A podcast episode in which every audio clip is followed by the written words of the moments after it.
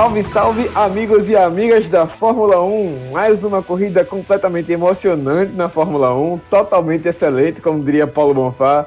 O Grande Prêmio de Mugello, GP da Toscana, GP de número 1000 da escuderia Ferrari, mas o domínio, a vá, foi da Mercedes. Lewis Hamilton venceu a prova, dobradinha com Valtteri Bottas e também pódio inédito para Alexander Albon pela Red Bull. Mas o vermelho também brilhou na bandeira vermelha foram duas, o que não acontecia desde 2016 no Brasil. Tivemos duas relargadas em uma corrida cheia de abandonos e um gostinho de bola na trave para Daniel Ricardo e também para George Russell. E a gente vai falar agora, a partir daqui, nesse programa, em mais uma análise de corrida aqui no seu Caixa de Brita na última volta. Eu me chamo Diego Borges, estou aqui com o Vitor Aguiar e vamos embora para mais uma análise. para a última volta para vencer a corrida.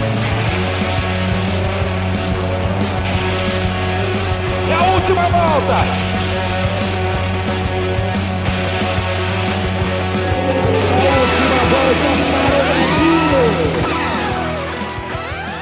Vitor, para quem não estava acostumado, mais uma corrida maluca, né? Do segundo final de semana seguido e para ver como foi tão maluco, e contando aí com a ótima narração do Everaldo Marques, que fez a festa da Fórmula 1, se emocionou bastante ali na vitória do Hamilton, trouxe um, pouco. um pouco... da Globo, né? Exatamente, né? É, assim, ele fez a, a o, o treino, a, a, narrou a qualificação do treino na Sport TV, mas agora fez a, a primeira corrida na Globo de fato. Agora sim, ele falou um ponto interessante: a maldição de Monza. Pierre Gasly abandonou, Carlos Sainz abandonou, Lance Stroll parecia que ia para um segundo pódio seguido, abandonou também, ou seja, quem venceu, quem subiu no pódio na semana, final de semana passado, esse final de semana a maldição bateu e levou, foi embora. Eu acho que o termo corrida maluca é tão bem aplicado, mas tão bem aplicado para essas duas últimas provas que a gente teve, que eu estou só esperando na, durante essa semana anunciarem que na próxima corrida Dick Vigarista e o Muttley vão ter uma equipe também para eles. E, com certeza tá vai ser Ferrari. Provavelmente. Tá, tá, insano, tá completamente insano o que está acontecendo nessas. O que aconteceu, na verdade, nessas duas últimas provas da Fórmula 1. Foram três bandeiras vermelhas em duas provas. Foi apenas a quarta vez na história que a mesma prova teve duas bandeiras vermelhas. E, assim, eu vim aqui fazer a conta. Na história da Fórmula 1, essa é a temporada de número 71, e hoje teve a bandeira vermelha de número 72. Então, hoje a gente conseguiu ultrapassar o número de bandeiras vermelhas em relação às temporadas da, da Fórmula 1. E antes da corrida da semana passada também, que agora a gente teve três em duas semanas, a gente não tinha uma já desde o meio da temporada 2017, ou seja, basicamente três anos sem nenhuma bandeira vermelha e agora já volta, volta com tudo.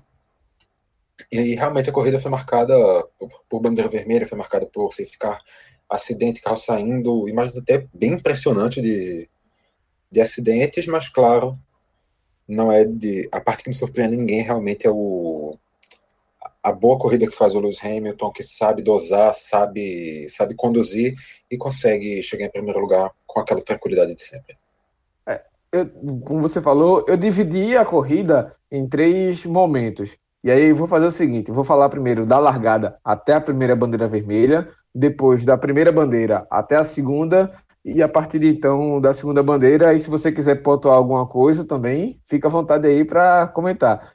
O, logo na largada. dizer que essa primeira parte, então, deve ter uns dois segundos só de falando, não teve nada antes da primeira bandeira vermelha. Oh, mas teve confusão. Burusu, Hamilton largou mal. Isso já é uma novidade aí para o GP da Toscana, mas ele largou mal sim. O Bottas se aproveitou e, e foi para frente, mas assim, uh, o Hamilton não teve bem nessa, nessa largada, veio recuperar depois na frente, mas, assim, Verstappen também largou direitinho, só que ele perdeu potência. Ele já vinha com problema de potência no motor antes e teve, fez a reclamação. A Red Bull disse que resolveu, mas não resolveu foi nada. E o carro dele morreu. E quando o carro do Verstappen morre, o, o Sainz roda também e Vettel toca nele. Aí quem estava atrás não conseguiu manter o controle. No caso, o Raikkonen perdeu ali o controle do carro, aí bateu, levou junto com ele Gasly e Verstappen bateu no Verstappen também, os dois abandonaram. O Raikkonen seguiu até o final da prova. E nesse Buruçu, Russell ficou ali em 11 e o Leclerc largou bem também, foi para terceiro, ninguém sabe como. Uma hora ia cair, mas largou bem o Verstappen e aí a gente teve safety car saindo na volta 7. Uma coisa também é, interessante de observar é que o acidente com o Carlos Sainz girando e os carros batendo foram coisas que aconteceram ao mesmo tempo, mas foram coisas separadas. O que aconteceu na frente com o Carlos Sainz não teve nenhuma relação com o que aconteceu atrás com o Raikkonen, estavam distanciados, foram só realmente coisas simultâneas. E aí na largada do safety car, Bottas segurou bem a relargada ali, tipo, quando ele fez a, o contorno para pegar a reta, ele viu que Hamilton estava muito em cima dele e ia passar, aí ele freou. E aí é que entra o grande. Talvez a grande polêmica da corrida de hoje. Porque se esse movimento que o Bottas fez, de fato, gerou o problema, né? Que foi lá atrás. Que aí, quando todo mundo viu que estava acelerando na reta, e aí piloto vê o safety car entrando, vê a bandeira verde, vai encher o pé, isso é inevitável praticamente. Giovinazzi encheu Magnussen, Latifi e Carlos Sainz, e aí sim o Sainz abandonou a prova junto com esses outros três pilotos. Mas assim, é, a questão é, o Bottas tem aí na, na no regulamento da, da, da, da FIA para a Fórmula 1 de que o piloto que é o líder, ele é que vai determinar o ponto final de largada, digamos ali, até a linha de ultrapassagem de iniciar uma nova volta. Então, tecnicamente, o Bottas estava ali no seu direito. Só que, quando ele acelera numa reta de boxe para depois frear, aí tá de sacanagem, meu amigo. Numa reta de, de, de, de, de boxe, velho. Na reta da, da, da, do reto ali, a, maior, a principal reta da, da corrida. Então, acho que o Bottas fez essa cagada aí, mas eu acho que dificilmente ele vai ser punido. Lembrando, a comissão né, da, da FIA, do, do, os comissários da, da corrida, ainda estão analisando essa situação, mas acho que dificilmente vai sobrar para o Bottas. Mas eu queria ouvir tua opinião, Vitor. Do, do Bottas fazer esse finge que vai, mas não vai. E realmente teve carro que conseguiu lidar com isso, conseguiu ali pegar.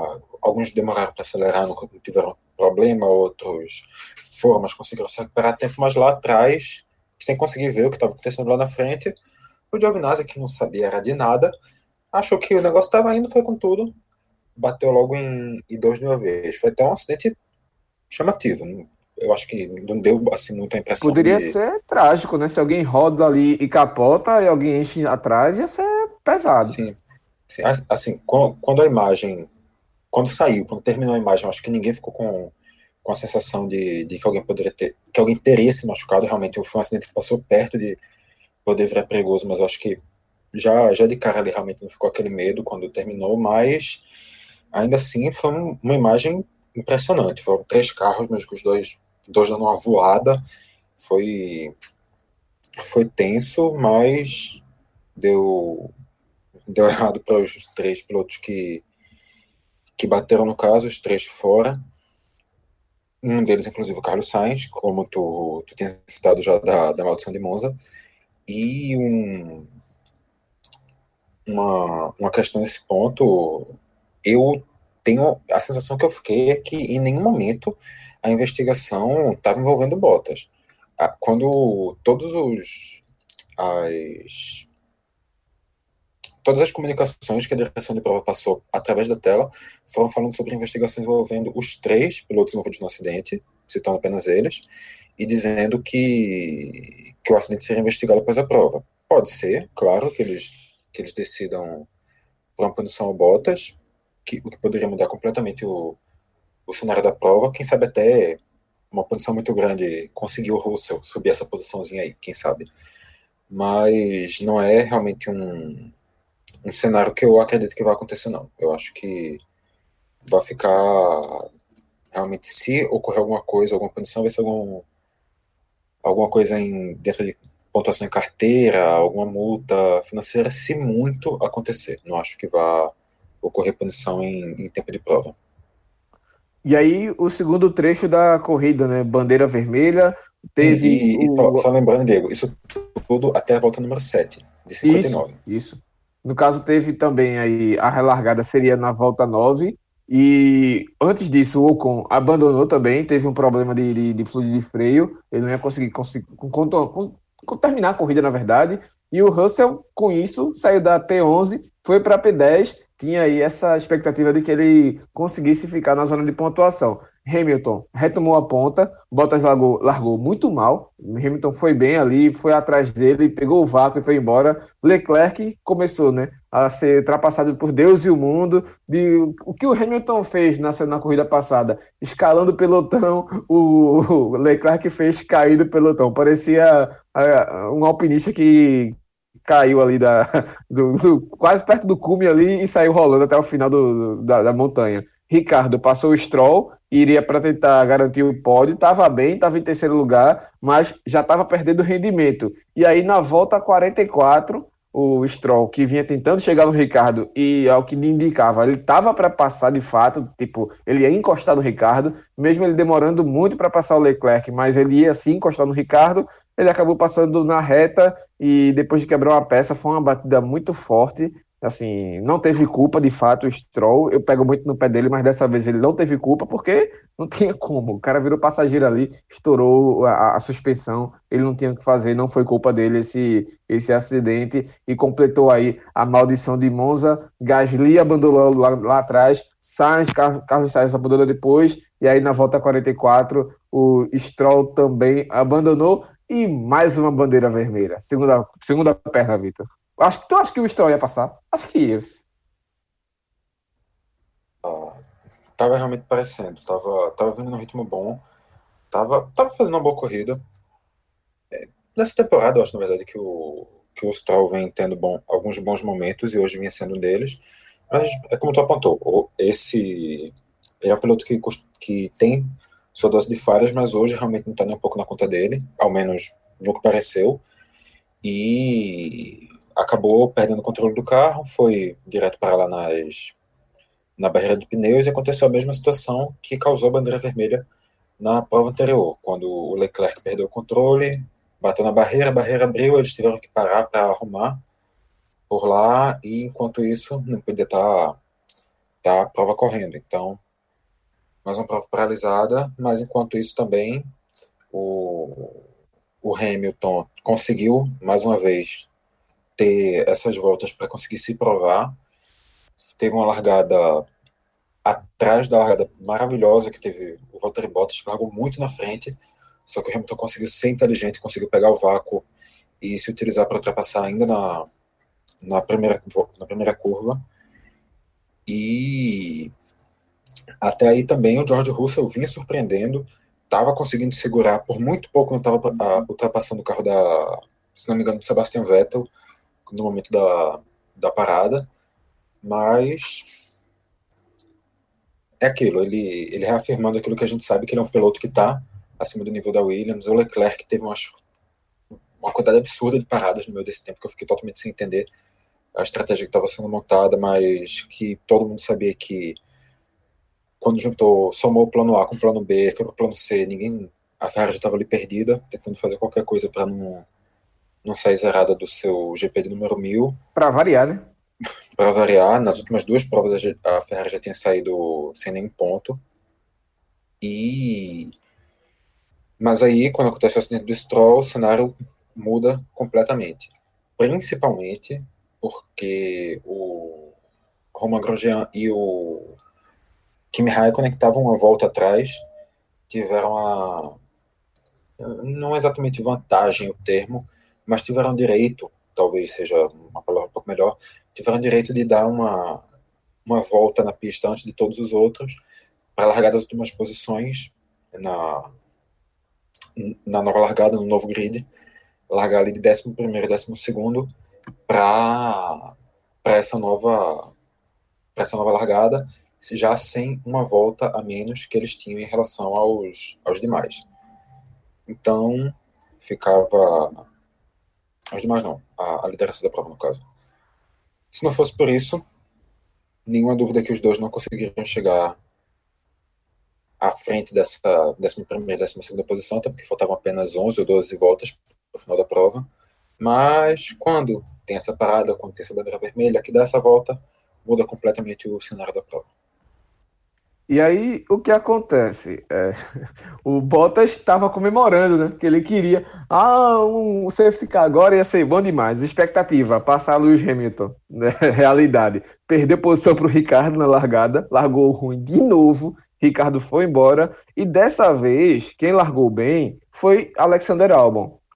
Ele não tinha feito uma boa largada, ele que classificou bem junto com o Verstappen ali na segunda fila, mas é, perdeu posições na largada e não foi bem. Não vinha tendo um bom ritmo de corrida, mas também tinha reclamado de potência, de falta de potência no motor da, da Honda aí. Mas ele, quando teve a oportunidade, foi embora. E passou o Lance Stroll, passou o Pérez, na verdade, passou o Pérez e começou a caçada ali para o Ricardo. Passou bem o Ricardo, foi tranquilo, não foi aquele álbum afobado que a gente viu outras vezes e ainda sonhou em passar o Bottas, que depois tinha recuperado a posição do Ricardo, só que aí estava se aproximando, mas era porque Bottas estava aguardando potência ali para tentar encostar no Hamilton, até brigou até o final ali, um pouquinho ali, tentando chegar no Hamilton, mas Hamilton pegou a cartola aqui, tirou dois coelhos, duas voltas mais rápidas, botou mais dois segundos em cima do Bottas e disse, ó, sai para lá, vai para lá que aqui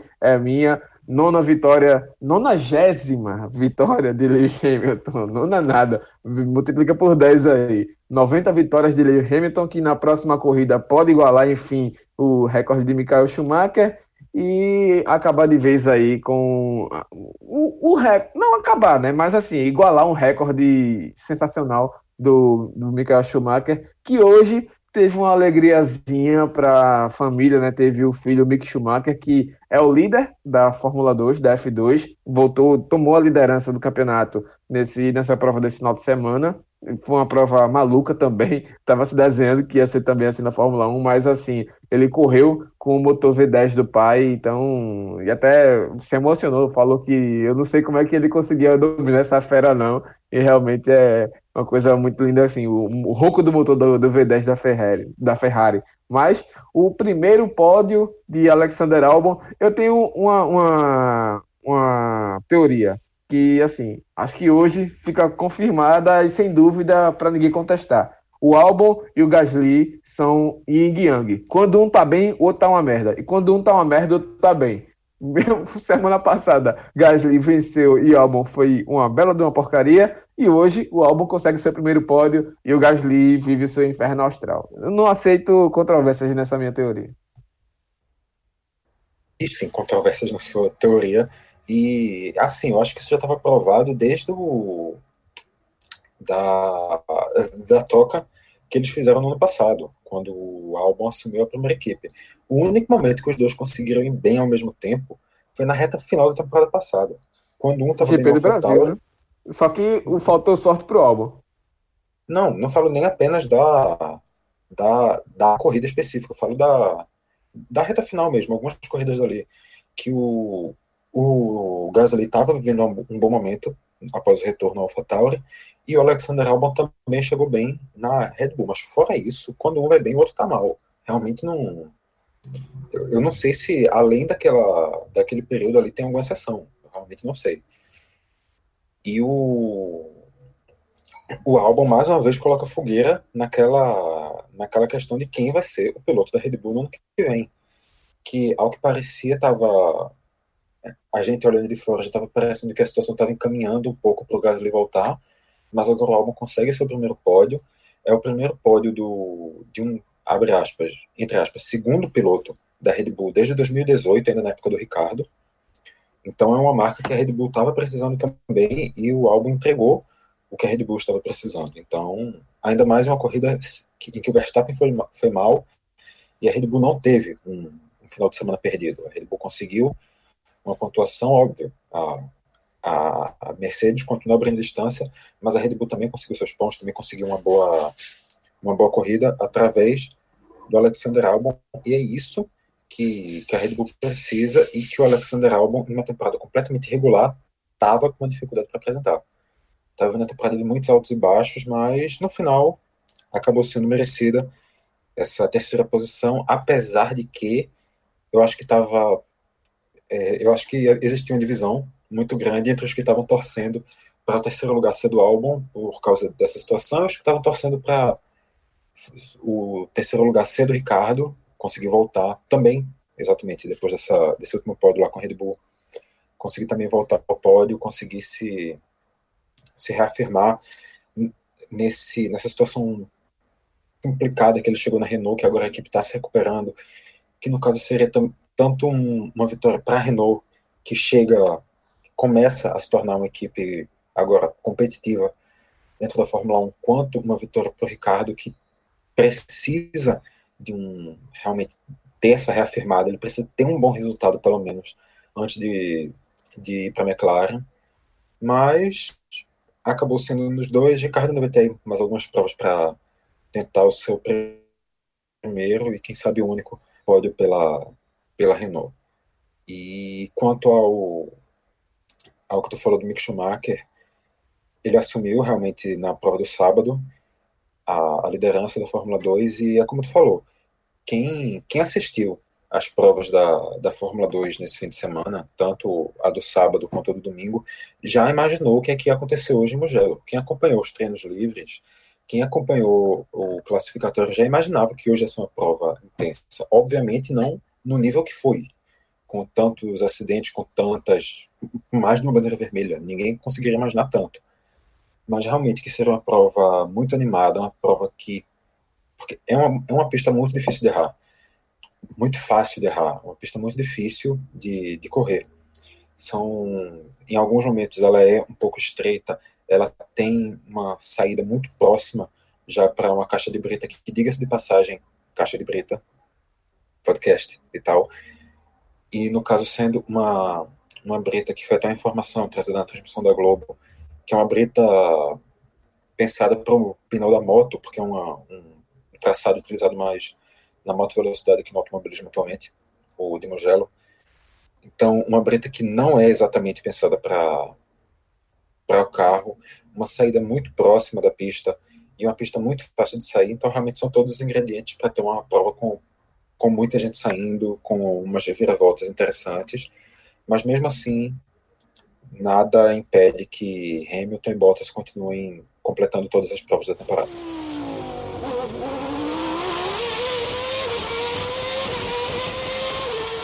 Então a gente já vai aqui avaliar os destaques, né? Quem é que sai por cima desse final de semana de Mugello, quem é que sai por baixo.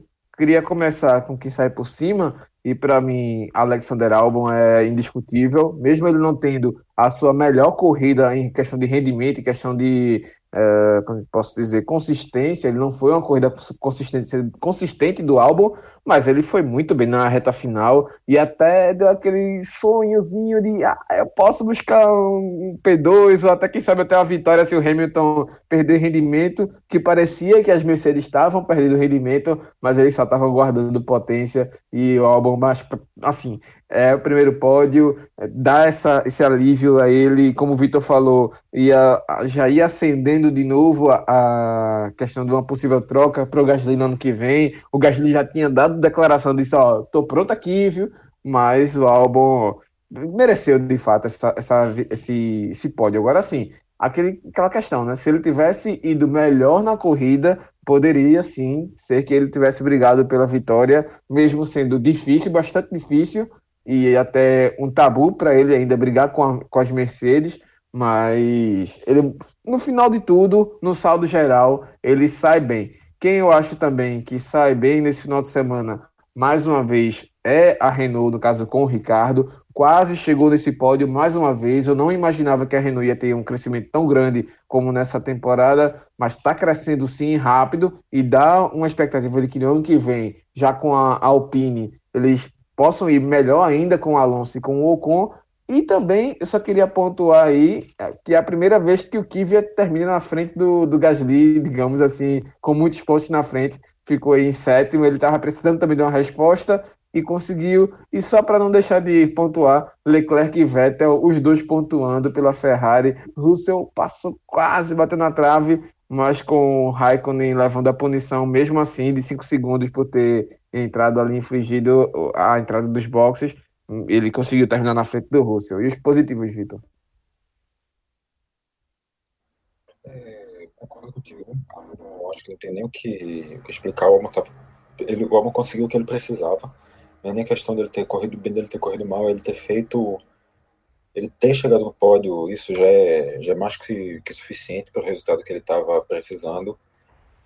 Renault também, a, o resultado de hoje, essa briga que teve, chegando até a ocupar a segunda posição em, em um período curto, mas ainda assim ocupando com o Ricardo, acho que também é uma reafirmação para a Renault, que, que eu acho que agora entra em definitivo na, na disputa, talvez não pela disputa desse campeonato pela terceira posição, porque está um pouquinho atrás da McLaren, mas entra na disputa para ser uma, uma das terceiras equipes, entra forte nesse segundo pelotão agora da, da Fórmula 1.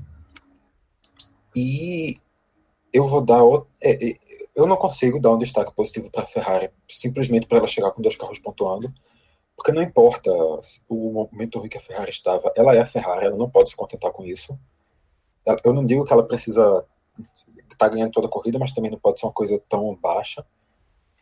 E leva também concordo contigo sobre o Kivia, também estava precisando disso, mas dois outros nomes que eu vou trazer aqui como destaque positivo são o Kimi Raikkonen e o George Russell.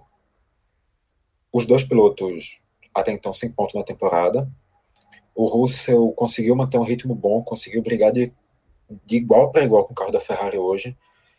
Não conseguiu sair com o primeiro ponto da sua carreira por detalhe, mas conseguiu mais uma vez provar que ele é um piloto acima do carro que ele tem. Lembrando que o Russell já tem 30 corridas, se não me engano, na Fórmula 1 e nos classificatórios ele venceu do seu, do seu companheiro de equipe em todos. Nunca perdeu uma, uma classificação, nem nunca largou, no caso, atrás no grid, nem do Robert Kubica no ano passado, nem do Latifi nesse ano. E agora, por pouco, não saiu seu primeiro ponto da carreira. Ele vai continuar nessa luta, mas conseguiu hoje um. Fez uma boa corrida, teve uma boa apresentação.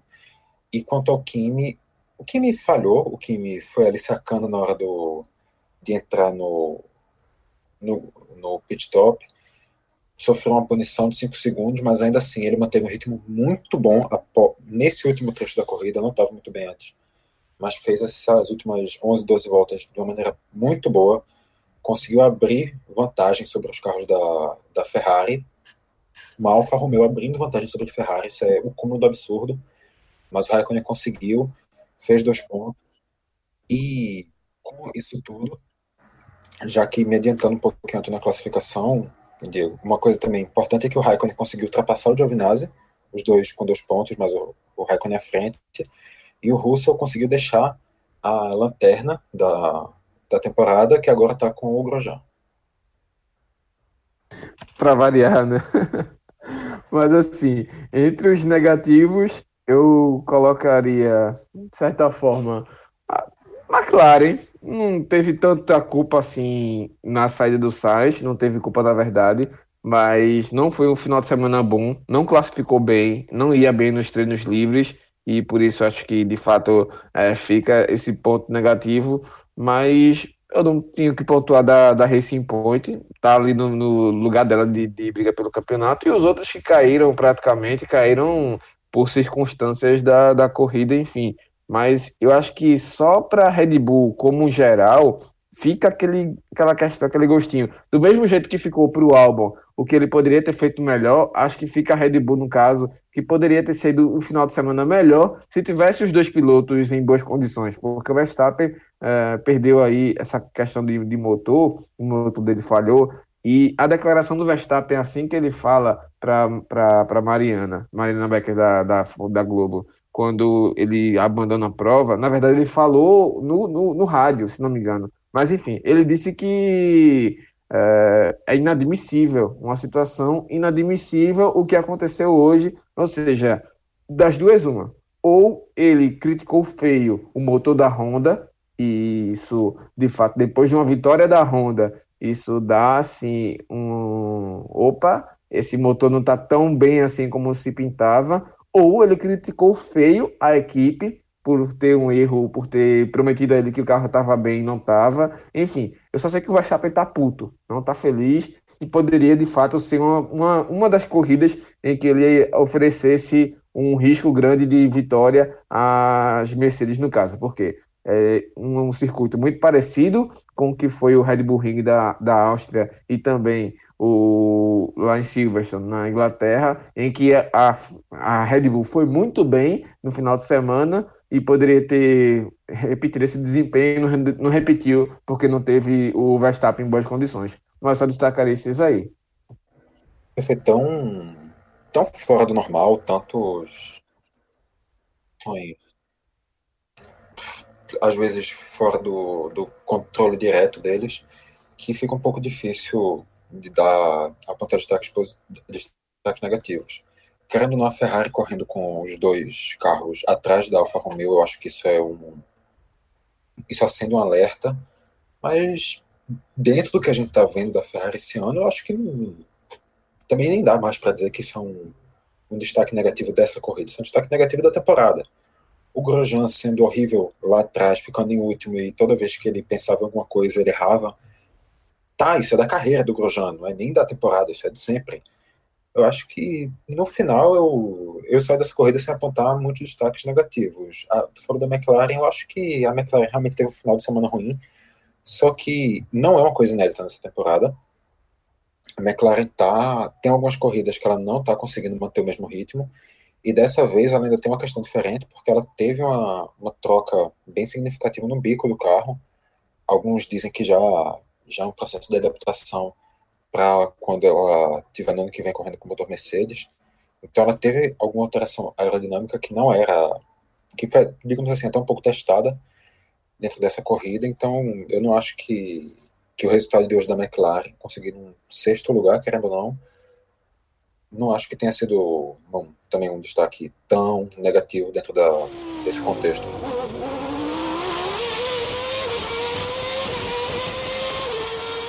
Então vamos passar para a classificação, né? Primeiro passando pelo como terminou de fato o grid da corrida de hoje. Detalhe: Hamilton teve seis jogos de pneus diferentes nesse, dessa corrida de hoje. Então, não só ele, como todos os demais, exceto por Raikkonen e Vettel, que tiveram sete jogos de pneus. Não, desculpa, é, isso mesmo. Sete jogos de pneus diferentes, seis trocas para Raikkonen e Vettel, agora contando, claro, com as paradas da bandeira vermelha. Isso sim aumenta esse número bastante, mas fica uma situação interessante. Mas Hamilton, Bottas e Albon no pódio, Ricardo Pérez e Norris, Kvyat, Leclerc e Raikkonen, Vettel fechando a zona de pontuação, Russell e Grosjean ali, o Russell batendo na trave e o Grosjean sendo o Grosjean. Stroll com Latifi, Magnussen, Giovinazzi, Sainz, Verstappen, Gasly, essa galera todinha abandonou a prova e a classificação do campeonato depois dessa corrida de Mugello fica na seguinte configuração com novidade, Lewis Hamilton na liderança, 190 pontos, 6 vitórias, Bottas o segundo em 135 pontos, está ali 55 pontos atrás do Hamilton, ou seja, 55 não, calma, 45. Não, é 55 mesmo, contei certo, é, é o professor Girafales. Eu me, me equivoquei quando achei que estava errado e não estava. Bottas o segundo, 135, uma vitória. Verstappen, 110 o Bottas botou um bom número aí à frente do Verstappen, que era até então a, buscava pelo menos a briga pela vice-liderança. Tem uma vitória também o Verstappen. Lando Norris, quarto, 65 pontos. Albon sobe também na tabela, vai para quinto, 63. Stroll, sexto, 57. Ricardo, sétimo, 53, mas já encosta no Lance Stroll. Leclerc ficou lá para trás, 49. Sérgio Pérez, 44 ao nono. Pierre Gasly é o décimo, 43 pontos. E uma vitória é o único que venceu além de um carro da Mercedes e da Red Bull. Carlos Sainz, 11, 41. Ocon, 12, 30. Vettel, 13, 17. Kvyat, 14, 10 pontos. Huckenberg, Huckenberg, 15, 6 pontos. Giovinazzi, aí vem a Série C. Giovinazzi, dois pontos. Raikkonen, dois pontos também. Quatro pontos para Alfa Romeo.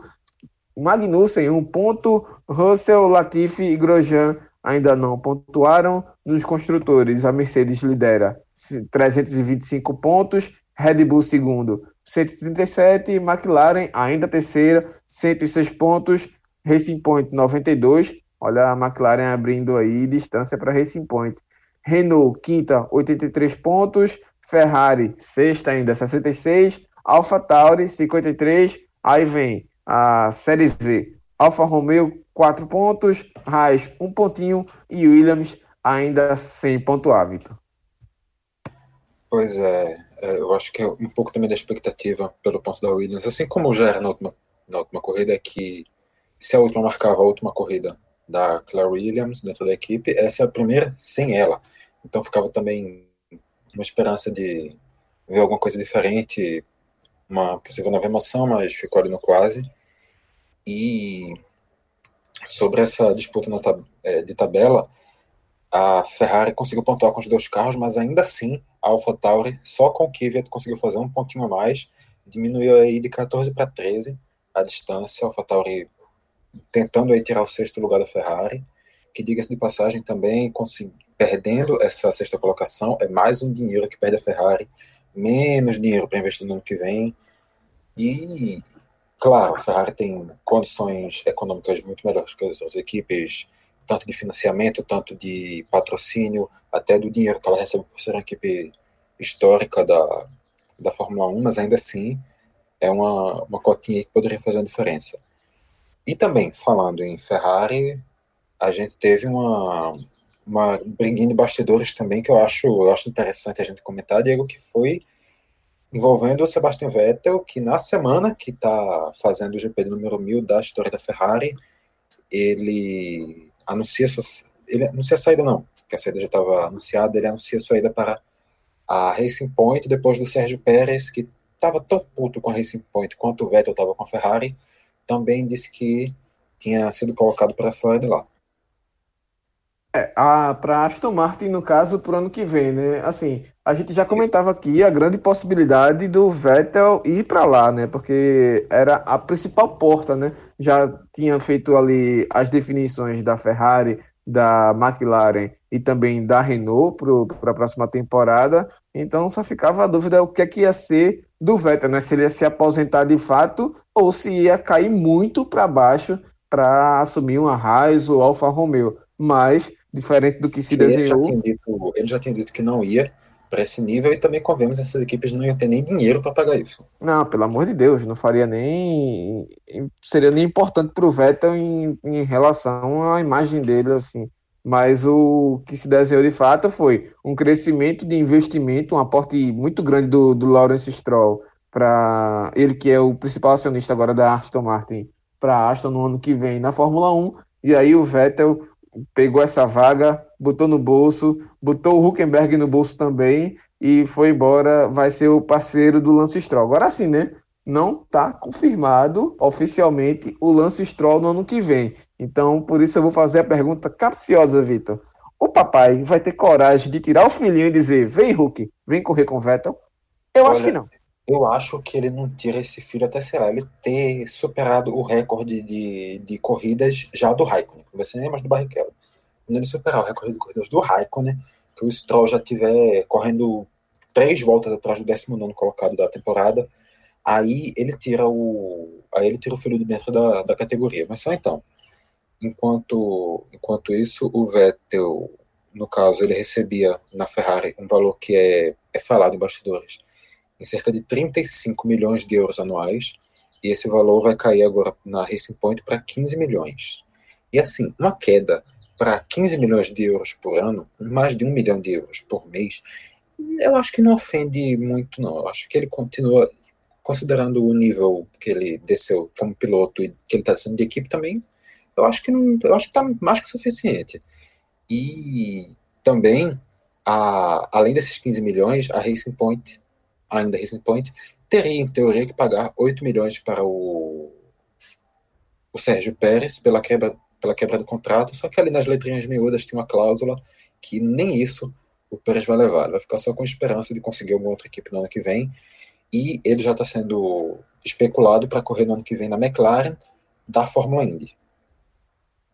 Olha, é, eu vi essa, essa informação e assim, eu acho muito compatível com o mercado do Sainz e também com a pilotagem dele. Ele é um cara muito agressivo. Sainz? Esse aí, esse aí já tá tranquilo na Ferrari, tá? O Sainz não tem nenhum risco. De Opa, desculpa. O Sérgio Pérez, eu confundo bastante o, o Sérgio com o Pérez. Mas assim, é, é, muito parecido com o estilo de pilotagem do Pérez, porque ele é um cara muito agressivo, é um cara dentro da pista até, tem algumas manobras desleais, de certa forma. E na Fórmula Indy, você precisa muito de agressividade para você ir bem, principalmente em uma prova de oval. E claro, esse toda esse, essa questão de uma bagagem de misto, ele vai carregar consigo se ele for.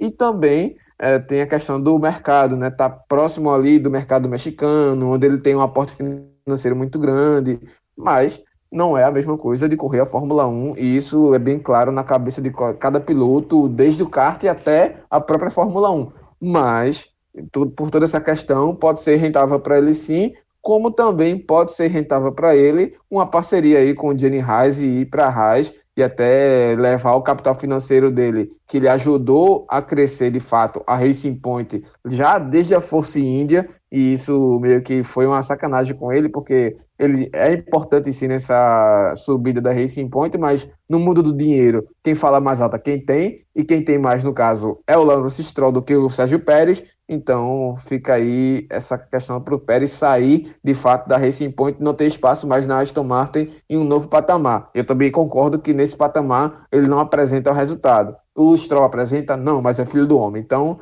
seguiu. Mas para uma, uma, uma Haas, acho que o próprio Sérgio Pérez pode dar sim essa melhoria, não só na pista com resultado como piloto, mas também com aporte financeiro e dar o fôlego que a Haas precisa para seguir na Fórmula 1.